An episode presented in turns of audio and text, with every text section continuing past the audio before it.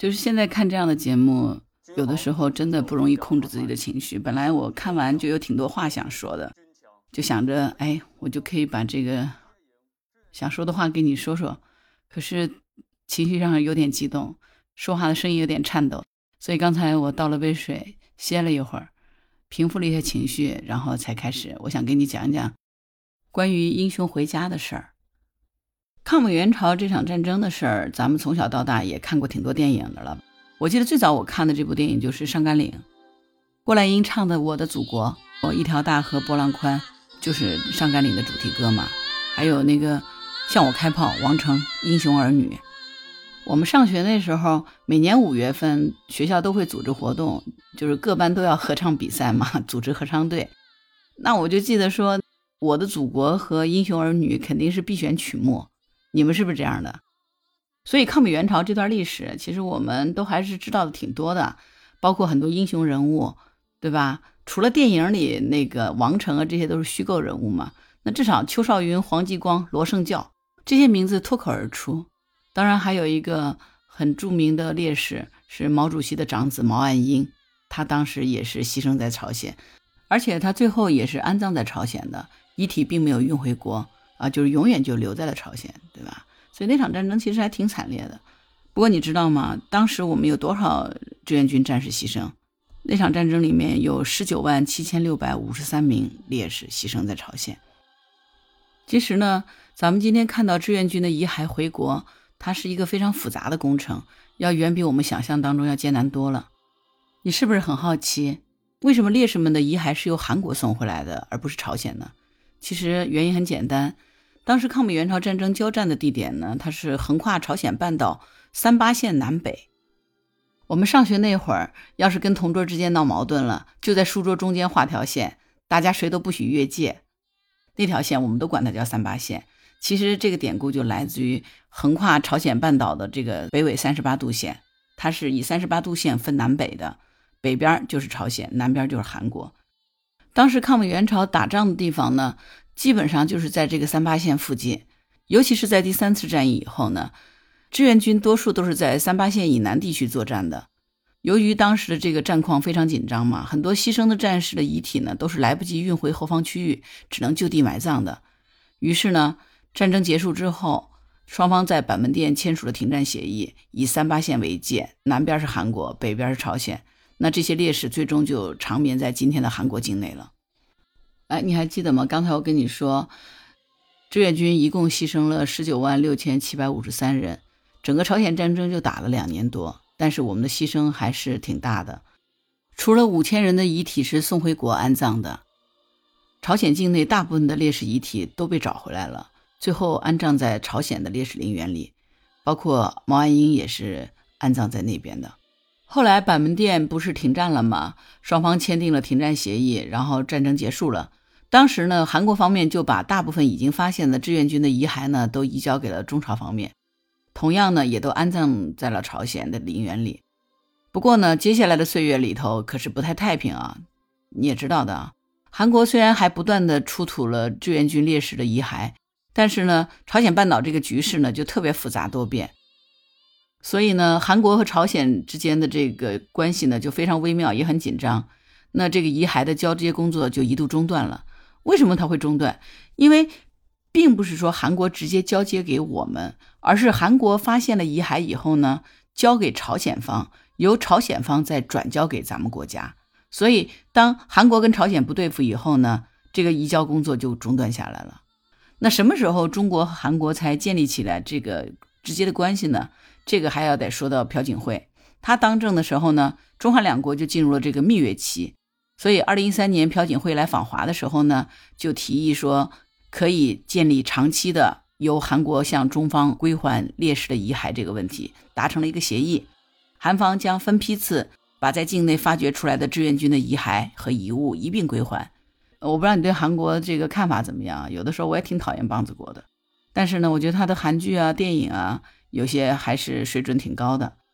咱们抛开别的事儿不说哈。仅就说遗骸发掘这个事情，韩国方面做的还是蛮好的。韩国等于说是通过立法的形式，把遗骸发掘这个工作合法化了，而且是做永久性发掘，是一个持续的长期工程。他们还专门成立了一个专业的发掘部队，啊，这个是有授军衔的，是专门从事发掘工作的。每年呢，他都会启动为期两个月的遗骸发掘活动。参与这项复杂工程的有考古、历史、人类学、鉴定等等各个方面的专家，还有现役军人。他们会根据这个历史资料，先找到战斗发生的具体区域，然后再组织发掘。发掘出来以后呢，他还要去做遗骸的鉴别和保管、编号啊等等这些工作。就是哪怕是一块小小的骨头碎片，都会被。发掘并整理出来，妥善保管。最后呢，在交接仪式前精心收敛，最后再交给中方。我们平心而论啊，抛开所有一切，仅就韩国在遗骸的发掘这个事情上，他们还是做的很专业和很到位的，必须要给韩国点个赞，对吧？这是很认真、很专业在做这件事情，需要为他们的这个行为点个赞的。所以呢，从二零一七年开始。第一批四百三十七位志愿军的烈士遗骸从韩国回家。韩国和咱们国家已经连续九年进行了遗骸和遗物的交接工作了。每次烈士回家都会享受到咱们国家战机护航的崇高礼遇。这次更是用运二十和歼二十组成了一个双二十组合，列阵长空，以此来告慰革命先烈。你是不是觉得挺奇怪？就是为什么叫双二十？歼二十怎么了？歼二十是咱们国家目前最先进的战斗机。其实之前呢，我们是一直不公开让歼二十露面的。像这次用歼二十列队去迎接的状态，你就会留下它在空中飞行的轨迹啊，这些数据就会被某些国家拿去要做数据研究的嘛。所以你很少能够看到歼二十的身影。但这次呢，歼二十竟然列队出行了。所以从这件事上也可以看出咱们国家的态度了，就是你但凡想想就知道了。咱们用歼二十来进行护航，是不是体现着咱们国家的军事实力和综合国力的突飞猛进啊？如今这个盛世中国，真的是足以告慰志愿军烈士的英魂了。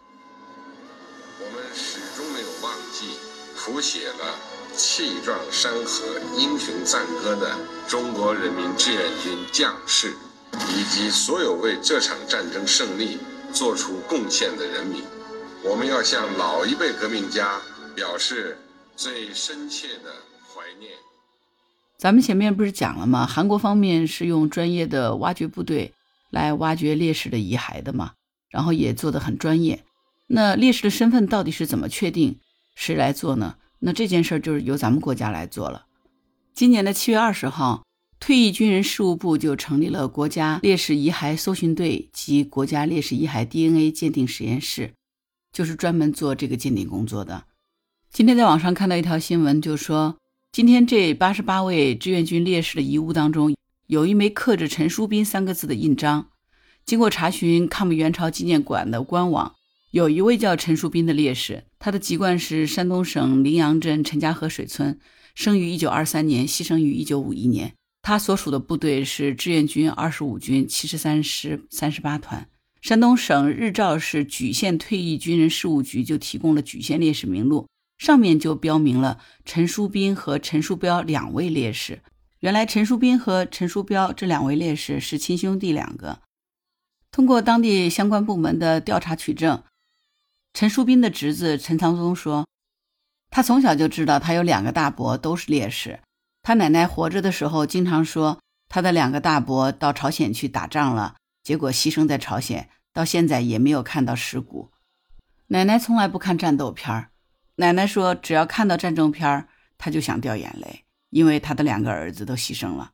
除了长辈们传下来的口述记忆，陈长宗还从家里翻出来两张证书，一张是山东省人民政府1950年颁发的革命军属家属证，证书上写着陈锡庆的两个儿子陈书斌、陈书标志愿参加人民解放军，为人民解放事业服务，其家属享受军属待遇。”另一张证书是由中华人民共和国中央人民政府颁发的革命牺牲军人家属光荣纪念证，证书颁发的时间是一九五六年，上面写着牺牲烈士的名字为陈树斌。因为年代久远，证件的掉色和破损现象比较严重，所以对于陈树斌和陈树标的具体入伍时间、所在部队和职务都没有办法看清楚了。当地政府相关部门称，今天已经对陈树斌和陈树标的八位亲属进行了 DNA 采集，送到北京比对，进一步核实确认。如果比对的结果是一致的，那么经过漫长的七十多年的等待，陈树斌烈士的家人终于等到了烈士的回归。我相信，老奶奶应该泉下有知，她的儿子终于回来了，回到了他用年轻的生命所保卫的祖国。出征少年身，归来英雄魂。向这些保家卫国的烈士致敬，感谢你们，才有了我们今天幸福的生活。本来少年，此去一生，山河锦绣，只待归人。好了，我是木兰，今天就聊到这里。如果你喜欢我的栏目，请关注、点赞并评论、转发，谢谢。也可以加入木兰之家。请到那个人人都能发朋友圈的绿色平台去输入“木兰”的全拼下划线七八九，就可以找到我了。好啦，今天就到这里，我是木兰，拜拜。